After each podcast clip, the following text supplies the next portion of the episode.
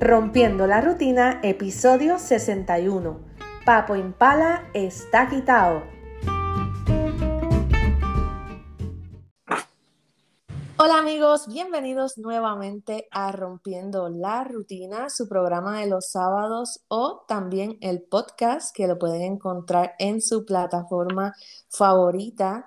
Hoy tenemos nuevamente invitados, saben que a mí me encanta tener invitados en el programa y de diferentes ámbitos y hoy tenemos por aquí al actor Teófilo Torres que nos va a estar hablando de una presentación muy especial que se va a estar llevando a cabo el próximo marzo. Bienvenido a Rompiendo la Rutina. Muchas gracias, Leida. Un placer y mi agradecimiento por darme la oportunidad de eh, eh, llegar a, tu, a tus seguidores y a tu público a través de este medio. Claro que sí. Cuénteme un poquito sobre Papo Impala está quitado. ¿De qué se trata? Bueno, antes que nada te quiero decir que yo empecé a hacer Papu Impala está quitado cuando probablemente tú no habías nacido todavía. No. Eh, hace 40 años estoy haciendo ese monólogo, lo estrené en el Centro de Bellas Artes ya como un proyecto completo, aunque había hecho algunos segmentos en otros cafeteatros, específicamente en el cafeteatro Tony's Place en la calle San Sebastián. Pero finalmente lo, lo que se conoce como el monólogo de Papo Impala está quitado, lo monté en Bellas Artes, en el Centro de Bellas Artes de Santurce, en el 1983. Eh, es un eh, monólogo estilo stand-up comedy, donde Papo Impala, que es el protagonista, eh, está narrando sus experiencias para dejar la droga y luego entra en unas narraciones de eh, la literatura universal, que se las han contado a él estas, estas novelas como La Charca, La Celestina, La Metamorfosis, eh, etcétera. Y entonces, aunque él no las ha leído, las transmite eh, a su modo, de, con una jerga de la calle, con la jerga urbana de la época, que por cierto, la jerga urbana de Papo Impala es un antecedente directo a la jerga de la del reggaetón y, de, y del trap. Por eso eh, el monólogo tiene tanto agarre entre la, la juventud y la, y la generación contemporánea. Exacto, que, que, es un monólogo que pueden ir a disfrutar tanto esas personas que tal vez estuvieron para el tiempo del estreno y de igual manera jóvenes y personas que, como usted dice, no habían nacido todavía, pero que es algo que está muy, muy vigente. Correcto. Como te mencioné, está basado en el, eh, se, se, convirtió en una publicación de un libro que ya lleva varias ediciones agotadas. El autor, Juan Antonio Ramos, eh, ex profesor universitario y ex maestro, eh, realiza este, este prodigio en la literatura, en la literatura puertorriqueña, porque es, es el, el, libro donde se recorre, se recorre eh, el, el, trayecto de, la, de lo que se llama la vida o la generación que más fue afectada por la droga eh, en, el contexto urbano. el, el monólogo como lo realizo en el momento, mantiene básicamente todo el esqueleto principal que, vieron los que lo han visto durante 40 años, pero ahora yo lo que hago es que le acomodo frases, acomodo eh, eh, modos de expresión eh, contemporáneos, sobre todo que tienen que ver con ese mundo, con ese submundo del, de la calle, del, de la esquina, del punto de droga, de, la música, eh, etcétera. Y ahí es donde entonces conecto con esta generación nueva de, jóvenes que, em, en su vida han, escuchado un monólogo, una cosa como un monólogo. Así que em, eh, ellos quizás eh, son los que más lo disfrutan porque el, monólogo está salpicado del lenguaje soez, del lenguaje de, la calle, de las malas palabras, no llega al extremo, por ejemplo, de los representantes de nuestra música eh, urbana actual, como lo es eh, Toquiza o lo es Bad Bunny o lo es cualquiera de, estos grandes reggaetoneros y reggaetoneras, pero eh, es el antecedente de que más dentro del contexto de la salsa, que, que es lo que vivió Papo Impala en carne y hueso durante los años 70 y 80. Y en estos 40 años también eh, ha podido presentar el monólogo en, otros lugares y también fuera de Puerto Rico. Sí, bueno, el monólogo ha recorrido eh, tanto como en Puerto Rico, eh, centros de bellas artes, teatros en general, salones de clase, anfiteatros, cárceles, residenciales públicos, eh, protestas callejeras, em, etcétera, etcétera. He recorrido eh, de verdad con el monólogo básicamente todos los ámbitos eh, y estratas sociales.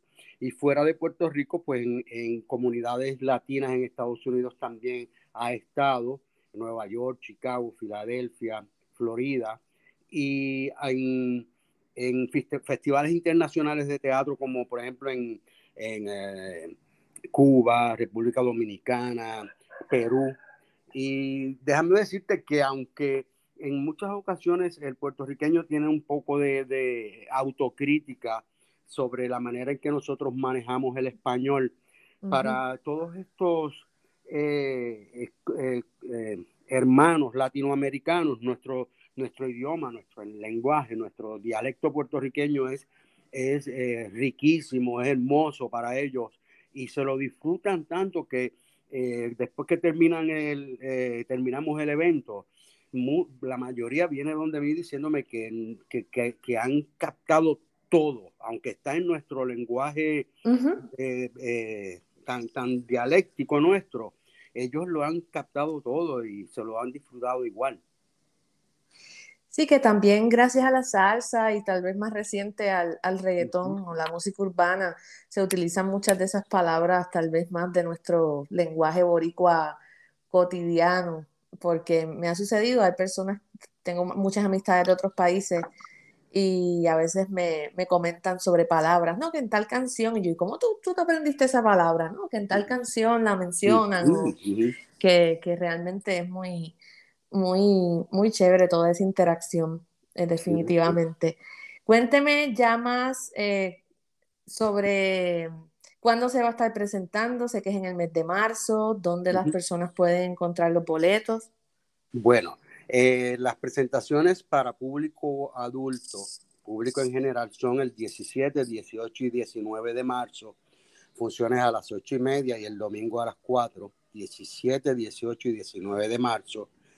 Eh, para funciones para estudiantes, porque como te mencioné, los estudiantes eh, de la, del Departamento de Educación tienen el libro como lectura suplementaria y va a haber funciones para estudiantes de escuela superior eh, desde el 14 al 17, 14, 15, 16 y 17, funciones a las 9 y 30 de la mañana. Y para este, para este, para el evento en general pueden... Uh, acceder a tiquetera.com y a, a PR, perdón, tiquetera.com, Ticket, Center y al propio Centro de Bellas Artes de Santurce. Excelente. Y ahí eh, usted se maneja en las redes sociales, donde las personas tal vez lo pueden seguir para saber todo lo que está pasando en, en su carrera y tal vez tener más detalles luego de, del monólogo y de todo lo que va a estar sucediendo. Bueno, en, en, eh, Facebook me pueden eh, buscar como Teófilo Torres, eh, igual en Instagram, Teófilo Torres Actor. ahí va a estar em, subiendo todo el material de, promocional y toda la información. así que, y para cualquier duda, también voy a dar mi propio teléfono, que es el área code 347-302-5993. 347-302-5993 para cualquier duda o, obstáculo o dificultad que puedan confrontar para, para lograr sus boletos. Claro que sí, muchísimas gracias por haber estado hoy con nosotros en Rompiendo la Rutina. Creo que es el primer actor que tenemos aquí en el programa, así que yo digo, seguimos abriendo los horizontes, definitivamente. Y muchísimo, muchísimo éxito en, en la presentación en marzo, así que mi gente ya saben los días, si puedes repetir nuevamente los días para que las personas lo tengan 17, ¿no? 17, 18, 19. 17, 18 y 19, correcto, 17, 18 y 19 en el Centro de Bellas Artes de Santurce. Excelente, así que muchísimas gracias y muchísimo éxito tanto en este proyecto como en todo lo que venga más adelante a ti mis, eh, los mismos deseos para ti, Aleida. Gracias. Claro que sí. Bueno, mi gente, ya saben, tienen un mes, porque hoy 18 de febrero, tienen un mes para separar en su agenda y estar por allá en el Centro de Bellas Artes de Santurce. Así que ya seguimos con más de Rompiendo la Rutina.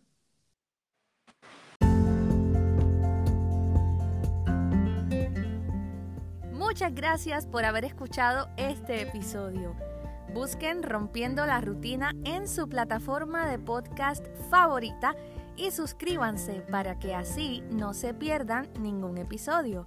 Si tienen alguna sugerencia, pregunta o comentario, pueden enviarme un correo electrónico a rompiendo la rutina podcast. También me encuentran en Facebook como Aleida María Oficial y en Twitter e Instagram como Aleida-oficial. Recuerden que Aleida se escribe con Y.